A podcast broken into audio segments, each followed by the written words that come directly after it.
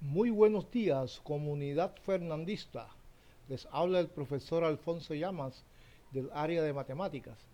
En el día de hoy vamos a trabajar un podcast de matemática cuyo nombre es El gusto por las matemáticas. Y empiezo diciendo que las matemáticas de hoy se pueden aprender con gusto. Las matemáticas ya no deben ser un dolor de cabeza. Y para eso es importante que la comunidad educativa entienda que las matemáticas son accesibles y agradables. Si su enseñanza se realiza con una adecuada orientación. Esta orientación implica una permanente interacción entre el maestro y sus alumnos y una permanente relación con la realidad y las situaciones que les rodean, no solo en la institución educativa, sino también fuera de ella.